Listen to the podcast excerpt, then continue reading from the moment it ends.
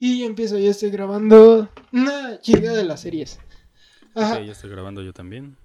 Va, ya estoy grabando. Entramos en 3, Yo 2, estoy grabando. 1. Otra vez entonces. No te dije que ya estaba grabando. güey. Ah, entramos Simplemente en 3. era por seguir repitiendo. Hijo de tu puta.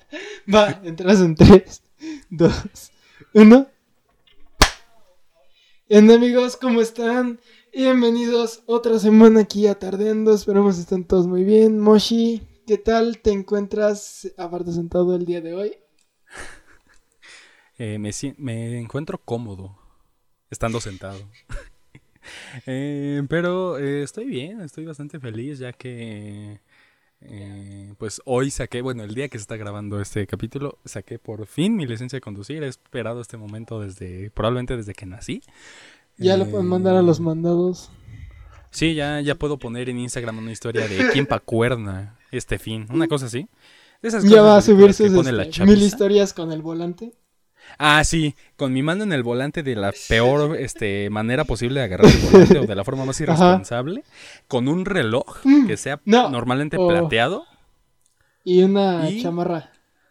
Ah, sí, con esta chamarra típica como de chaca, como de peleonero. Eh, y no se me puede olvidar poner Ajá. un corrido o una canción de banda Uh, en mi sí. historia o en la O radio. de reggaetón, o de reggaetón también.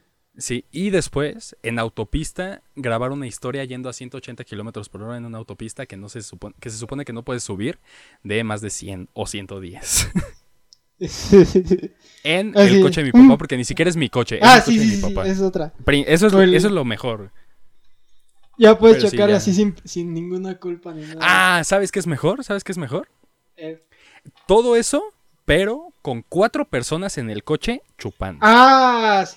Y cantando una canción de banda Ajá. mientras yo voy manejando a 180 y grabando la pasas así historia de con todo. Instagram. Ajá, y que pasas así con todo el ruido ahí despertando a medio mundo y nada se oyen los gritos. Exactamente. Eso ya puedo empezar a hacer. eh, Ya, de forma ya, legal. ya, ya. Hasta Pero que sí, te me la muy- O mi papá, eh, salgo con la excusa, una de dos. Si vivo aquí en la ciudad, salgo con la excusa de, mi papá es abogado, ¿eh? Te, lo va, te va a cargar. o si estoy en zonas del norte, simplemente les digo, esto es muy ¿Sabes funable, no lo hagan por favor, eh, mantengan el respeto a estas personas. Decir, soy de la chaviza, de la chapiza. Con eso, mira, nadie te va a decir nada. Porque no se van a poner a ver si eres o no eres. Pero sí, Mm. me encuentro muy feliz. ¿Tú cómo O estás? eso también ya puede ser de los que van, van ahí pitándole a las camionetas sin placas. Uy, sí. O que me paren militares con tenis y en short. Uh, cállate, güey. Ah, cállate, uno de mis últimos sueños que más me ha traumado es ¿Que te ese paran de que... militares con short Mm. y tenis? No, es que no es eso. O sea, yo soñaba que iba como en un camión, supongo que era como de viaje porque pues era carretera. Y de repente así como que paraban los Un militares. ADO. Un ADO. y entonces hace cuenta que los militares pues ya decían así como revisión, no sé qué. Y entonces recuerdo que volteaba la ventana, pero así como de película se le hacía un close-up a sus pies. Y pues Ajá. ahí se le veían los tenis. No, termina tu historia. Y entonces digo, un güey le decía, no, y un güey le decía al del camión, oye, tiene tenis. Y entonces pues el güey de repente como que se paniqueaba y le aceleraba. Y entonces no se paraba. Ujú. Y nada más escuchaba como de atrás le gritaban, No, párese, párese, esto, señor del camión, Justo párese, se me hizo inspección", y porque, no sé qué. o sea, Y no- no, que lo y- uní, porque el otro día en. TikTok me apareció Ajá. un... No, y es que entonces así como- que su- o sea, Como que de repente que era como, párese, uno, párese, dos, párese, y nada más 75. escuchaba. Eran tres partes, pero atrás, de un video que... ¿Cómo se dice? Me apareció la parte 2 y vi la parte 1 y después la parte 3. Eh, pero era uno de los videos que había grabado uno de los estudiantes Ajá. de Ayotzinapa cuando los estaban... en- o sea, los estaban siguiendo patrullas y les empezaron a romper vidrios, les empezaron a disparar. Entonces me acordé muy, muy feo de eso, así como cuentas tu para la sueño. Fue como de, no, man, otro Ayotzinapa. Con suerte es un policía vestido de militar. Es lo mejor que te podría pasar. Pero que fuera algún cártel que anda haciéndose pasar por militares y matando, secuestrando, o yo que sé que anden haciendo eh, vestidos de ese modo, eh, La pues, estaría más preocupado. Y luego con todo lo de los policías, en general es lo que estamos hablando ahorita, así como que antes de entrar al aire, eh, que ya ahorita como que el tema de la policía ya es como muy controversial. Ya ni siquiera sabes. Y es mundial porque es lo que decíamos de Brooklyn Nine-Nine, que Sí, por más sí. serie buena que fuera, como que su mayor debacle fue ese de que cuando... Ajá, mm, no, no Sí. solo que se iba a tener que terminar, sino que lo que era su mayor reto y que a mi opinión como que no lo lograron así como hacer fue justo eso, hablar de policías en una época en la que los policías no son bien vistos. Sí. Y de una forma en que no los hicieran ver mal, sino de que Mm, En parte, a veces había capítulos donde estarás de acuerdo conmigo, hacían verte una realidad muy distinta de los policías a la que uno piensa que es, ¿sabes? Mm, Y es que, o sea, hay otra cosa. Es- No es como tal una serie de policías normal, porque si fuera así como si es hay una cosa así, es como más fácil. Es una más sitcom. una comedia. Ajá, es una sitcom, Ajá. entonces va a ser más este. Es más frecuente que se estén burlando de todo porque pues es una sitcom. Entonces, pues Sí, es ahí un reto muy grande, la verdad. Sí, obviamente. Y la verdad, los que hicieron la serie, o sea, siendo sinceros, eh, ponle que en su momento fue la idea del siglo, porque pues realmente no se había hecho como tal y le salió muy bien, pero pues también irse eh, pues adaptando a los cambios generacionales, a los cambios de mentalidad de la gente y de algún modo seguir sin arruinar tu serie, pues sí es un trabajo bastante difícil. No, sí, o sea, bastante. Y aparte, es que no, o sea, Brooklyn Nine-Nine llegó en una época muy difícil porque aparte, es como tú decías, serie en TV nacional, entonces pues obviamente todo lo que digas lo va a escuchar todo el mundo, aunque bueno, ya ahorita, hoy en día ya nadie ve la tele. No, Era pero una sin Netflix. O sea, mm, exactamente, Netflix sí. Entonces, pues todo lo que pongan ahí va a repercutir. Y más como ahorita, pues, ahora sí que por todo se arma ahí un relajo. Y más porque pues, mucho se puede sacar de contexto. Entonces sí era como un terreno bastante peligroso. No, y del Y que fue que una buena, o sea, siendo sincero, fue una buena decisión que Ajá. decidieran terminarla porque, Sí, sí, pues sí. aparte de que, ah, o sea, tomar un modelo policíaco y hacer una comedia, de algún modo se vuelve muy repetitivo, ¿sabes? Porque capítulos como los de, ¿cómo se dice? ¿Qué es en Halloween cuando están luchando por un trofeo o por una cosa para ver quién gana? Ajá. O sea, Mm, muchas sí, que cosas lo tienen que así. robar. Ajá. Eh, ya se empieza a notar, ya se empezaba a notar en la cuarta temporada, creo que fue, eh, que ya se estaba haciendo repetitivo, Sí, sí, que ya estaban viendo cómo mantener ese capítulo y esa como primicia de un modo que siguiera llamar mucho la atención, pero a partir del tercero iba a hacerse algo muy repetitivo. Entonces, obviamente, la serie hasta, hasta cierto punto llega a hacerse repetitiva, no siempre, pero sí tenía mucha tendencia a hacerlo. Y es que además no es como que una serie muy lineal que digamos. Entonces, ese es otro de sus problemas que tiene. Una serie Sí, sí, te deja picado. Porque cuando la ves, dices, ay, quiero ver el siguiente capítulo para ver qué va a pasar. En cambio, en. Brooklyn no caen ahí porque, pues, obviamente pasa el problema que te dan en la introducción. Y después, al final del capítulo, ya se resolvía. Exactamente. Entonces, pues, sí, no te quedaba Sí, sí, así sí. como mucho la intriga de, ay, quiero ver el siguiente capítulo para ver qué va a pasar con esta historia. Y Sí, ese es como que su principal problema que tiene. Aparte, los personajes no tienen como tal una evolución notable. En el aspecto de que veas cómo se van desenvolviendo, sino es más como que... Sí, es como Un día son algo, Y el siguiente capítulo es como, ya no quiero hacer esto, ahora voy a hacer esto. Y ahí se queda todos los capítulos ya de por medio. Entonces, pues no hay... Ajá, muchas, ajá, o muchas veces como de contexto. Aquí te va este flashback de 20 segundos para que entiendas el contexto. Entonces, pues sí, no, ajá, en eso sí, sí pecaba mucho, la verdad. Y es que, o sea, es en general, como decías, una serie que es muy buena al final siempre va a tener de dos. O acaba muy bien o acaba terriblemente mal, caso de Sí. Game of Thrones, por ejemplo. Ah, sí, es que es lo que te decía, no tanto de que o acabara muy bien o acabara muy mal. Yo me refería más a una serie de ese estilo que se hizo tan famosa, te diré en el caso de Game Ajá. of Thrones. Eh, quizá los creadores pensaban que era genuinamente una buena idea alargarla hasta más no poder. eh, ¿Cuál fue el problema? Ya no supieron darle un buen final. Ese fue el mayor problema.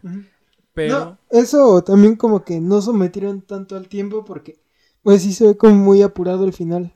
Ah, exactamente. Entonces, ya no se podían alargar más porque no les iba a dar para sus temporadas larguísimas, pero tampoco lo podían dejar muy corto. Entonces, yo creo que en una serie de este tipo es o la acabas a la perfección, como debería de haber sido, o la dejas en su punto más alto. ¿Por qué? Porque siendo sinceros, cuando es como lo que el otro día estábamos diciendo de que nada más pusiéramos a grabar y lo que saliera de la plática. Pero ¿cuál es el problema? En cuanto nos ponemos a grabar, nos cambia el chip. Y yo siento que pasa lo mismo con este tipo de series, que cuando les dices, vamos a acabar la serie, a los escritores, a los productores en general, se les va todo, todo, todo lo que habían hecho bien a la basura y hacen una porquería intentando hacerlo legendario ese final, ¿sabes? Entonces, rara vez vas a ver un final tan bueno, excepto en casos como Breaking Bad. Eh, no, pero es que también ahí esa es la diferencia y lo mismo pasa con The Office, que si bien The Office tuvo ah, Exacto. Ajá, si bien The Office sus últimas temporadas son horribles, la 8 a mí se me hace la cosa más insufrible que he visto de una sitcom. Sí, sí, sí.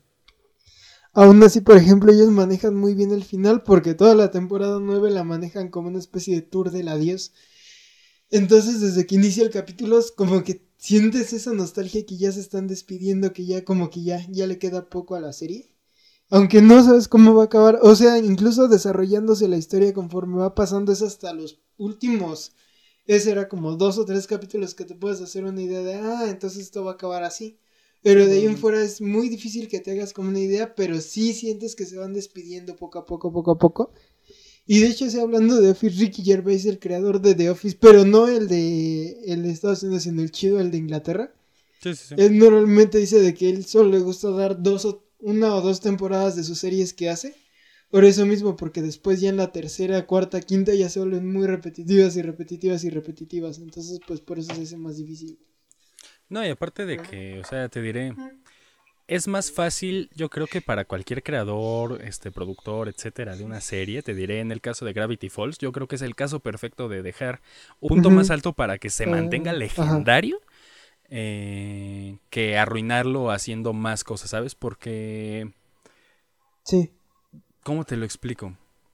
Yo siento que a veces a que una cosa funcionó una vez, piensan que... Pero los finales de telenovela que eran la última temporada era la más larga y para llegar al final de la telenovela tenías que pasarte todo el día viendo la misma telenovela y el final de el último capítulo era de dos horas donde no te resolvían nada, ¿sabes? Entonces yo creo que es mejor dejar a los fans eh, esperando más, o sea, no esperando más, o sea, creándose especulaciones a ver si algún día la serie regresa o diciendo así como, no, terminó increíble, te diré en casos como Hora de Aventura, que también terminó de una forma magnífica, eh, a, decepcionar, ¿sabes? Yo siento que es más fácil dejar algo en su punto más decepcionar. Sí, exactamente. Mm, ajá, o sea, dice del punto justamente, es como que tener ese tino y al mismo tiempo tener así como la magia de no aburrir a la gente, porque es otra cosa que también pasa mucho.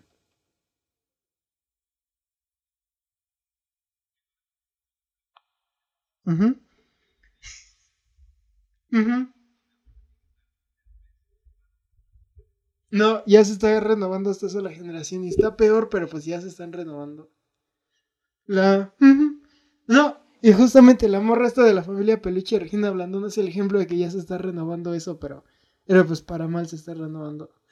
Y es que, o sea, es eso, mm, o sea, el cine mexicano que lo podríamos llamar de autor, obviamente ese no se le puede poner ningún pero porque es bastante bueno, pero el cine comercial de México es el que más, en mi opinión, más deberían de estar procurando mejorar porque es el que peor está. O sea, es el que peor está. El cine de autor, como obviamente se le debería dar más recursos de los que se le dan. Porque pues obviamente es el que nos lleva los premios, es el que nos da los, este, los Oscar, todo eso, y los buenos cineastas, pero el otro. Los Arieles es de la Academia de México, es como los, ajá, es como los Oscar mexicanos. Y eso, pero el cine mexicano comercial, que es el que ve la gente, es lo que me enoja, porque, o sea, punto está bien, no los puedes ver, poner a ver, hay películas muy básicas como, no sé, Sueño en otro idioma, este, Güeros, obviamente la obra maestra. No. Ah. sí. Mm, no, hay uno de. Ah, justamente del hijo de Derbez de la película está Adam Sandler, donde conoce una chava que, que se le olvida todo al siguiente día. Ese ay, Bueno, o sea, te voy a decir algo. Esa época de hace dos años del cine mexicano ser, la recuerdo con nostalgia, porque era cuando hacían películas horrendas, pero que podía acabar de ver. Y que a lo mejor, o sea, me burlaba de, ay, aquí se les fue la producción, aquí se ve la cámara y cosas así. Pero esto que están sacando ahorita, o sea, diálogos extremadamente horrendos. errores de producción que más que darte risa dan pena. Actuaciones de quinta. Ajá, exactamente. Y, exacto. No, y es que eso es justamente lo que digo. O sea, por ejemplo, tienes películas de culto que pues son muy, eh, pues sí, digamos que muy difíciles de interpretar o de digerir que si le pones a un mexicano promedio, pues sí, o sea, también en ese lado entiendo, dirán que no se le da mucha difusión, pero sí, en ese lado como que entiendo de que si le pones a una persona a ver una película mexicana más seria, pues sí no la va a aguantar. Pero en cambio, por ejemplo, si le pones a... Hay películas incluso que son más fáciles de digerir, por ejemplo, no sé, Güero, Sueño en otro idioma y demás. Son así como más, este, pues sí, más, más digeribles y que son mexicanas. Pero esas igual como que son películas muy, muy así como parpadeantes porque igual el público mexicano promedio como que no, es raro los que logren así como que, que conectar, pero el cine mexicano el que conocemos como basura el comercial, siento que ese se le debería dar mucho énfasis porque es el que va a ver la gente y si se le está dando productos tan malos, lo único que va a pasar es que la gente deje de ir a verlos porque pues ni eso les gusta. Entonces, en mi opinión, se le debería dar más énfasis a ese cine. O incluso, o sea, un, ejemplo de las películas que se pueden hacer así como muy digeribles y que también es una especie de remake, es la que sacó la, el tío Robert Ladeo que ahí está bien. Es una película un ah, poco... O sea, te saca un poco de contexto por la trama y cosas así, pero al final de cuentas es una especie de. No remake, pero sí culto que le hace a una película de Woody Allen. Entonces está bastante, bastante bien. No, y aparte de que, o sea, también, a pesar de que se les debería de dar un mayor enfoque en cambio para mejor a todo el cine comercial mexicano, ¿sabes también por qué no va a pasar nunca? Por el simple hecho de que ellos saben que lo simple vende. ¿Por qué? Pero es que lo mismo, la mayor parte de la gente, no, espera, espera, la mayor parte de la gente no se va a poner a decir, no, es que esta película es súper profunda. No, la gente mayormente quiere ver algo simple y ya. No por nada hay muchas películas que han sido muy exitosas en México y no por nada te las pasan a cada rato, caso de Adam Sandler, pero también aquí nos vamos, aquí también hay que hablar de la gente que dice, no, es que la época dorada del cine mexicano era mejor. Vato, literalmente todas las películas hoy son, soy un charro que voy a cantar al menos cinco canciones por la película y me quiero casar o tener algo con María Félix. Son todas con esa misma premisa. Todas tienen esa base y de ahí se van por otros lados. Mm, al menos una gran mayoría de la que se considera el cine de oro mexicano es eso, no hay más. Hay otras películas mexicanas que te puedo decir están muy chidas de los de los años 30, 40, 50 que están perfectas. Pero realmente el cine que fue famoso o, lo que se le considera el cine de oro mexicano es una basura porque todos siguen la misma línea simplista que está pasando justamente con ahora con el cine mexicano. Están siguiendo simples líneas simplistas que aunque no es lo mismo, de algún modo están siguiendo una línea muy básica. Películas te diré actuales, que ni siquiera son tan actuales, que sí puedes decir están chidas, pero desde aquí todo se fue para abajo, es Nosotros los Nobles. Ah, es que justamente es lo que muchos consideran y de hecho, ahorita cuando dijiste que no te digan mis amigos los mamadores porque si no te van a dar ah. la fundada de tu vida, un saludo igual a mis ex, compañeros de la difunta menos que cultura, saben quiénes son, pero, ay no ya, ya me metí a las indirectas, no, es que justamente nosotros los nobles es así como el punto de inflexión que toda la gente agradece y que culpa. Porque justamente con nosotros los nobles sale una fórmula que a la gente entre, la entretuvo, que es una película bien realizada, porque eso es lo que es justamente lo que te iba a decir, o sea, y te puedes dar cuenta con el stand de los besos, la primera película. Es un, bueno, las tres en sí se me hacen hay películas infumables, pero porque a mí no me gustan, pero creo que la primera es una película normal, pasable. Y en cuanto a pasable me refiero a que está bien elaborada y todo, y no estaba y conforme van pasando las películas, incluso ves errores de producción, falta de química entre actores, demás. Actuaciones. No, aparte de que son películas que no, y es que funciona una vez, mm. pero no más. Déjate eso, ese es mi punto al que iba. O sea, puede ser simple, pero si tienes errores así, a la misma gente que le gusta lo simple no le va a gustar. Y es lo que pasa justamente con el stand de los besos. Y que a la gente, por lo mismo que está viendo que son películas hechas al aventón, pierde su atención. Y lo mismo le está pasando al cine mexicano, incluso al basura y eso no ayuda porque si él no se le puede apostar al cine mexicano más básico, menos se le va a poder apostar al cine mexicano más complejo. Sí, a uno más complejo. Ajá, porque no va a ser, no, así no, no lo están haciendo redituable.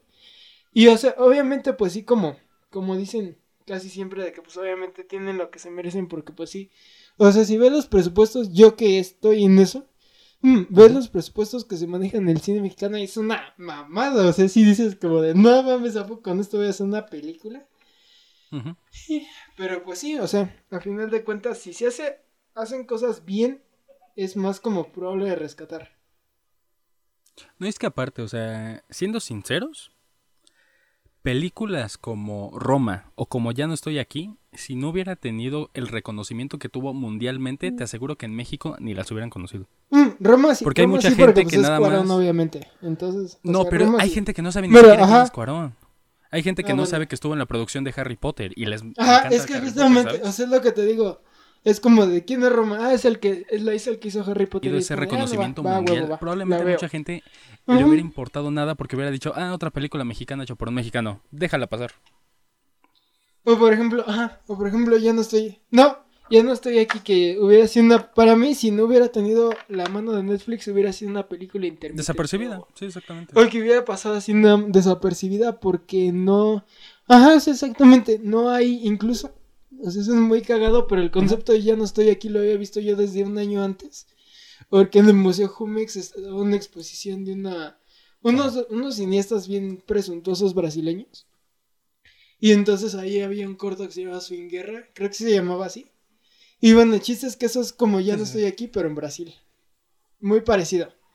Entonces, pues sí, o sea, hasta el concepto Se basaron no es copiado, pero pues tampoco es algo que digas, wow, súper novedoso. Ajá. No, ni siquiera está basado en, sino es- son simplemente así como que conceptos que ya. No, porque ni siquiera, o sea, ni siquiera es como un, un corto así tan, así, o sea, tan, tan fácil te lo pongo así. Lo he llegado a buscar en internet para volver a verlo y nunca lo he encontrado. O sea, así de, de, de desapercibido pasó ese corto nada más porque lo vi, sabes, en el Museo Jumex, si no, igual ni estaría hablando. Pero al final de cuentas, o sea, es un concepto el cual no es tan, tan, este, desconocido, no era como tal la innovación, porque igual hay así como otras personas que se han animado así, como, ah, vamos a hacer una película de esto. Sin embargo, justamente el hecho de que pase por Netflix y que lo pinten como una película la cual no es difícil de digerir porque es otra cosa, la pintaron siempre como una película la cual pues podías así como mover y que no, no te iba a cansar y que estaba interesante.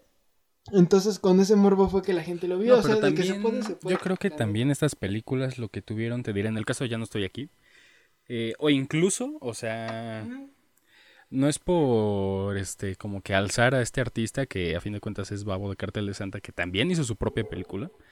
Eh, a fin de cuentas estas películas por lo que eh, tuvieron ese... Tiene una película, búscala, se llama Los ¿En Jefes. serio hizo su propia? Eh, ¿Ya? Yo creo que lo que tienen estas películas Ajá, Yo creo que allá no estoy aquí, le hubiera pasado lo mismo que a los jefes. Que obviamente la... O sea, la... ¿Cómo se dice? Como la magnitud de alcance que te puede dar Netflix es mayor al que un estudio independiente puede hacer sacándola en YouTube Mm. o donde sea, o incluso en pura cineteca, porque siendo sinceros, eh, Isla de Perros es una película que pasó muy desapercibida y es una película genial, ¿sabes? Pero... Pero en el mundo no. En México sí pasó muy desapercibida, pero en general yo Pero creo que sí es. yo siento que ah, Ajá, en el ya no mundo estoy no. aquí, le hubiera pasado lo México mismo, te diría que una hecho, película como la de Los Jefes, por dar un ejemplo, que son películas hechas, este, que cuentan una historia que está interesante, que está muy chida, pero que como no, te diré, en el caso de que ya no estoy aquí, no hubiera sido apoyado por Netflix, que hubieran pasado desapercibido porque la gente hubiera sido como de, meh, una película eh, independiente, que obviamente por el simple hecho de que no llegue a su cine de confianza, muchos no la ven porque es como de si no llegó Ajá. aquí es porque no tiene éxito, porque mucha gente misma Ajá. Mm. Mm. O no, hubiera pasado más bien como, por ejemplo. Ah, mm, ¿qué pel- ah, pues ahorita las películas que están nominadas al Ariel, por ejemplo, Sin Señas Particulares. Es una película muy buena, yo la había visto desde hace como. Ese era como. Sí, hace casi un año y eso que ahorita apenas está estrenando porque como estuvo en varios festivales de cine. Es en varios, así como yo tuve la oportunidad de verlo y en algunos hasta repitió. Pero Sin Señas Particulares es un caso que ahorita, o sea, como tal, es una película conocida por los que les gusta el cine, pero así como tal, vas tú por la calle con una persona normal y dices, oye, ¿ya viste Sin Señas Particulares? Te va a decir no, y si le dices, oye, ¿ya viste Cine y la Regia? Te va a decir que sí. Entonces, pues sí. O sea, hubiera pasado con una película así, conocida, pero entre los que les gusta el cine, no entre cualquier persona.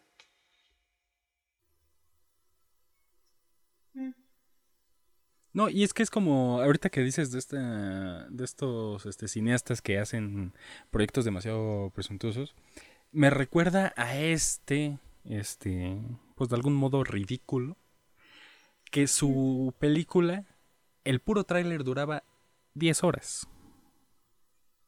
¿Sabes?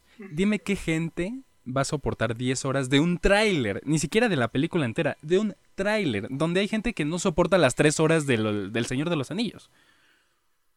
exactamente, o sea, también. O sea, es que ah, también como que sí, por otro lado, pasa lo que te decía. Yo siento que va a tardar mucho en que llegue. Porque tampoco les puedes imponer así como de, no van a ver esta, no van a ver la película de caricaturas, pero sí van a ver esta película, la cual dura tres horas. Y, exactamente. Entender no, o sea, ni, siquiera, la decisión. Es muy difícil porque pues también está haciendo la gente películas. En, es un ritmo muy difícil de ver que no cualquier persona así va a ver por su disposición. Entonces también por eso, si te pones en ese lado, por ejemplo, los cinéfilos y... bueno, cineastas, perdón. Los cineastas que quieren hacer películas sumamente presuntuosas se están justamente exponiendo bastante a caer en eso, en de que no sea como muy del agrado la película y, no porque sea una película mal hecha, sino porque va a ser una película tediosa de ver y por eso mismo se va a salir del ojo público.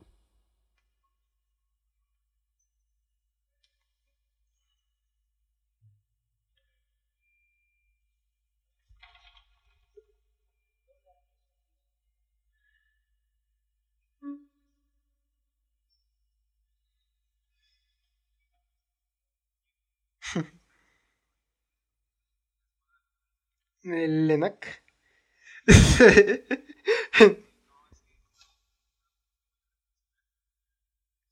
Mm. Mm. No. Ahí sí tengo, tengo mis reservas porque yo he trabajado con varios chavos de Lenac. Y o sea, como sea, los chavos hacen cosas pues bien. Y no, incluso los... No, espérate. No. Ajá en los proyectos que yo he trabajado y no solo de ahí, sino también de la otra del CCC, rara vez me han tocado trabajar en un proyecto que sea muy presuntuoso. También obviamente pues porque son estudiantes, pero pues sí son, es como más simple. Y además hay este. Había otra cosa que iba a decir de eso y ya se me olvidó. Chale. Pero sí, o sea, hacen, no, no son tan presuntuosos, pero además como que no sé, siento que ahí sí es como que demasiado el idealismo lo que les gana. Y también por eso es como que se hacen el... Se caen todo eso, círculos viciosos. Porque además, y es lo que yo siempre me he peleado. O sea, un producto artístico puedes hacerlo lo más complejo y todo, pero la, el éxito lo vas a medir, obviamente al final de cuentas en el público, porque tú estás haciendo un arte, si estás haciendo algo para exponerlos, porque se lo vas a mostrar al público. Y la mejor forma y el mejor criterio que yo siempre tomo para decidir si un a mi percepción, a mi gusto, a mis criterios, si algo está bien o no en un trabajo artístico, es si necesitas dar explicaciones más allá de verlo. Por ejemplo, no sé, una película bien para mí es aquella película que no tienes que leer la trama, no tienes que estar buscando en internet qué pasó. E incluso aunque no te lo estén diciendo así textualmente de es que él se fue, él se murió, aún así con tan solo verlo lo entiendes. O por ejemplo una canción igual lo mismo, una canción que te haga sentir y te transmita todos esos sentimientos que quieres reflejarle, sin que tengas que estar, algo que pasa mucho en la música clásica y académica, eh, tienes que estar haciendo así como cosas de, es que en estos sonidos y estas, esas sonoridades me inspiré en las olas que escuchaba mientras escribía estas notas y así su chorote de 40 páginas. Y cuando lo escuchas, o sea, solo porque te dijeran eso lo entiendes, pero si no te lo hubieran dicho ni de pedo lo encontrabas.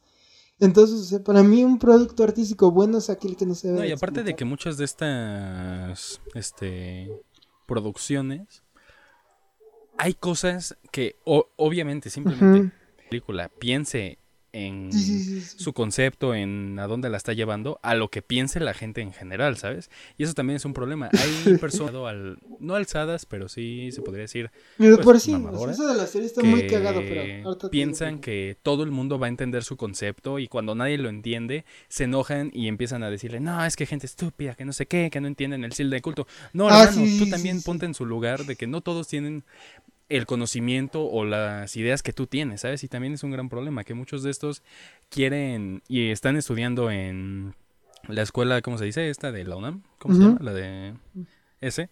Y es como de, no, es que, bro, bro, yo voy a revolucionar el cine en México. Y va a terminar siendo una... O algo piterísimo, o va a terminar haciendo algo que no van a conocer más que sus papás y sus amigos.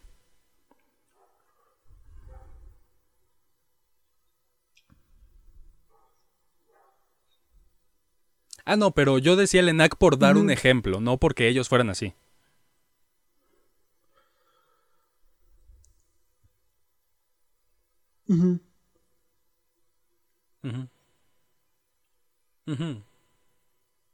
De Hollywood. ah.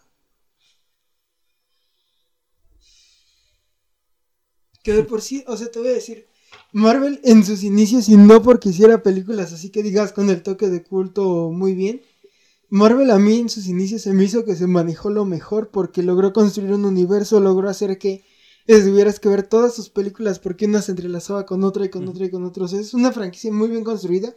Y aparte ganaba a los conocedores de los cómics por lo mismo que decían, ah, es que a ver, eso yo ya lo vi en el cómic y es algo que se me hace bastante interesante, vamos a ver cómo, cómo evoluciona y cómo lo adaptan acá.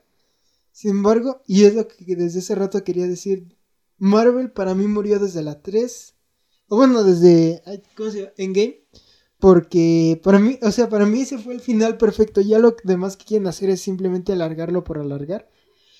Ajá. Mm, No solo explotarlo, porque o sea, incluso aún no hubiera acabado, pueden seguir explotando con otras cosas.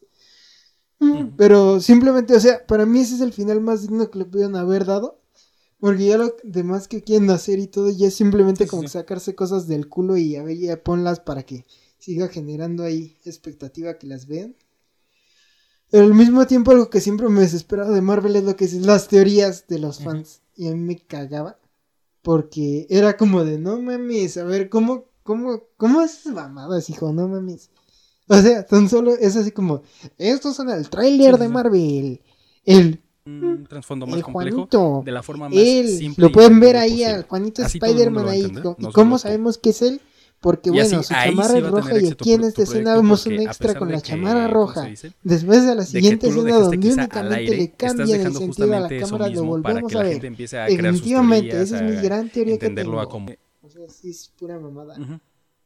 No, y es que es como, te diré, por dar un ejemplo, esta, este anime Evangelion, que pues sí, ya salió una última parte, Sí, pero sí, pues sí, de todos modos, ahorita nada más lo hicieron como para cerrar y pues no estuvo como que la cosa más chida del mundo, pero en las películas y la serie original que se hicieron en los 90, Ujú. te estoy hablando 93, 94, mucha gente a la fecha seguía especulando cuál era la realidad y cuál era el significado del final que le habían dado, ¿sabes? Porque fue un final que de repente pasó y fue como de, y bueno, em, ¿por qué?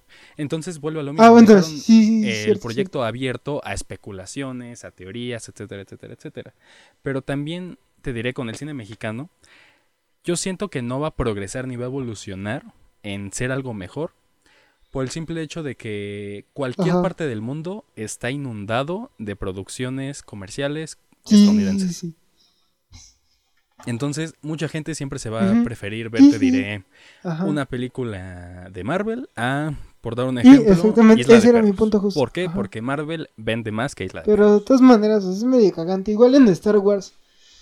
Así yo me acuerdo que se inventaban tantas teorías que de repente ya ellos hacían su propia historia y siempre me daba gusto porque ninguna de esas teorías se cumplía. Ellos ya inventaban, empezaban con, no, es que este es el malo y no sé qué. Ah, sí.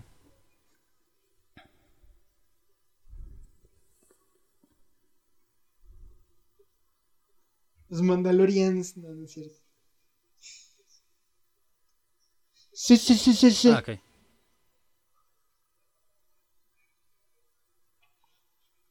Explotar la industria, güey. Y no, o sea, ya nomás teorizaban. Que lo mismo, o sea, yo me acuerdo que sí ya decían de broma Ah, sí. porque con el Joker igual trataban así como de buscar un, un trasfondo a todo. Entonces ya era como de no mames. No, es que no, o sea, sí es una película un poco bastante interesante si la ves porque sí tiene un poco de fondo. Pero también luego ya vi quienes exageraban que decían, no, es que es que el significado del cigarro, si te puedes dar cuenta, el cigarro está hacia la derecha y no hacia la izquierda. Eso significa en que es loquito y cosas así. Entonces, pues sí, ya es como muy cagado. No, y es que con Marvel pasa exactamente lo que decía hace dos minutos. Hacer algo relativamente complejo de la forma más simple posible. ¿Por qué? Porque a pesar de que muchas de las cosas eh, sí se las sacaron de quién sabe dónde, muchas también se estaban basando en los cómics originales. Entonces estabas haciendo que los aficionados a los cómics se interesaran, que las personas que no entendían ni un carajo de la franquicia se interesaran, y los unías en una comunidad donde iban a terminar sacando teorías súper ridículas de, no, es que si Thanos eh, chasqueaba con, el, con la mano izquierda, iba a generar un efecto que no iba a lograr con la mano derecha. Entonces, como la mano derecha tenía un poco más de fuerza, lo hizo ahí para crear un, ¿cómo se dice? Para eliminar de forma correcta la mitad del universo. O sea, cosas así ridículas, pero que de todas formas seguían llamando la atención, seguían manteniendo atrapados a los fans, ¿sabes? Aunque... Ah, sí, o deja tú. Se sacaban cosas de que, no, es que Yoda de joven agarró a Lea, a la princesa Lea, tuvieron una relación y de repente salieron los los ¿cómo se llaman? Los Sith. Salieron los Sith. Entonces los Sith empezaron a evolucionar y crearon las máquinas. Entonces de repente se empezaron a hacer historias tan ridículas que ni siquiera ellos se la creían. Ya simplemente era por teorizar algo que te aseguro que a George Lucas era como de, mira estos idiotas.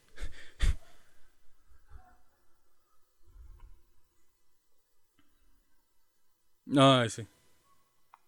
No, vato, simplemente una persona harta de la sociedad y mató. Fin.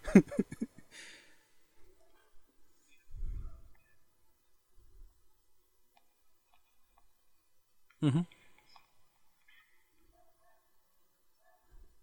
Significa esto. Es que, es que, mira, yo siento que a veces muchas de estas producciones eh, hacen lo que ya no me acuerdo en dónde lo vi, pero era un chavo diciendo justamente la- el los problemas con el cine y con los mamadores. Y es que muchas de estas producciones, te aseguro que el, el, el que el, el creador, el director, el productor, como sea, era Ajá, como de, pues mira, en esta escena vamos a meter No, un mono y es que es justamente así mi como hija que me pidió que se lo cuidara, entonces pues hay que usarlo en algo. Y de repente llega esa persona que dice, pues, no, es que seguramente cagado el creador puso ese mono porque en la época de Bielorrusia de los 40 está muy fuerte el tema de los monos, ya que los querían usar como esclavos y como espías a la vez. Entonces Ajá. es como de, no, vato, te aseguro que el Sí, sí, sí, sí, director simplemente fue como de, pues metan al mono, no hay problema, que haga algo. Y llega alguien y empieza a teorizar cosas ridículas.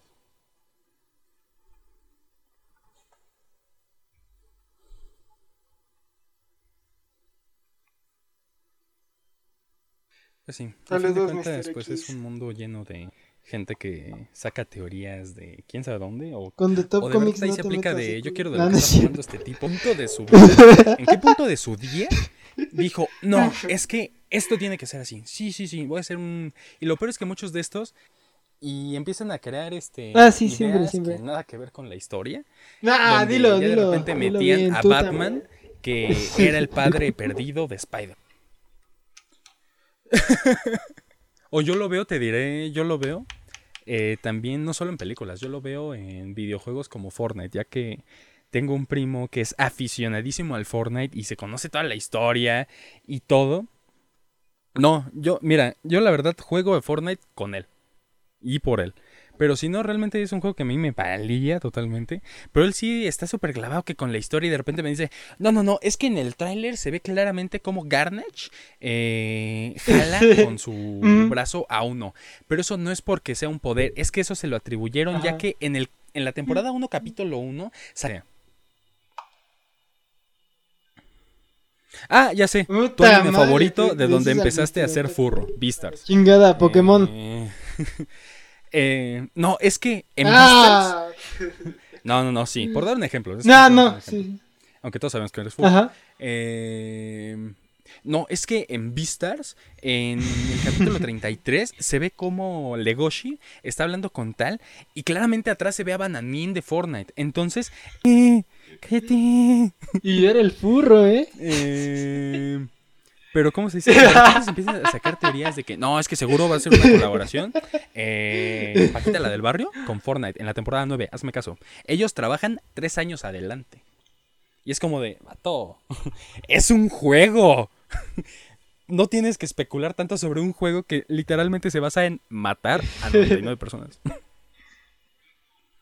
No, no, no, no tienes... Eh, es un...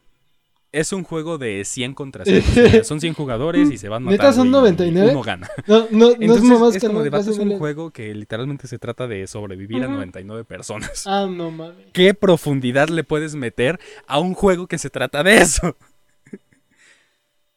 Entonces, pues, a veces yo comparo mucho, te diré, juegos como Fortnite y toda la historia que hay detrás Sí, de este juego, Sí. que sí se la han inventado, sepa de dónde, porque de repente, o sea, las, o sea, siendo sinceros, las colaboraciones que tiene un juego como este son enormes, Ajá. pero de todos modos es como de vato. Estás hablando sí, de un sí. juego que ha colaborado con Deadpool y que ahorita creo que va a colaborar con. Valenciaga, hazme el favor. Entonces de repente dicen, no, es que Valenciaga metió eh, muchos millones de dólares y por eso el cubo. Kevin tiene la forma de cubo. Porque Valenciaga lo dijo. O sea, de repente sí hay unas teorías muy ridículas. West. Entonces, yo siempre que escucho teorías del cine o de Fortnite, me recuerda al lado contrario porque es como de, es la misma ridículas. Está pasando la misma ridículas.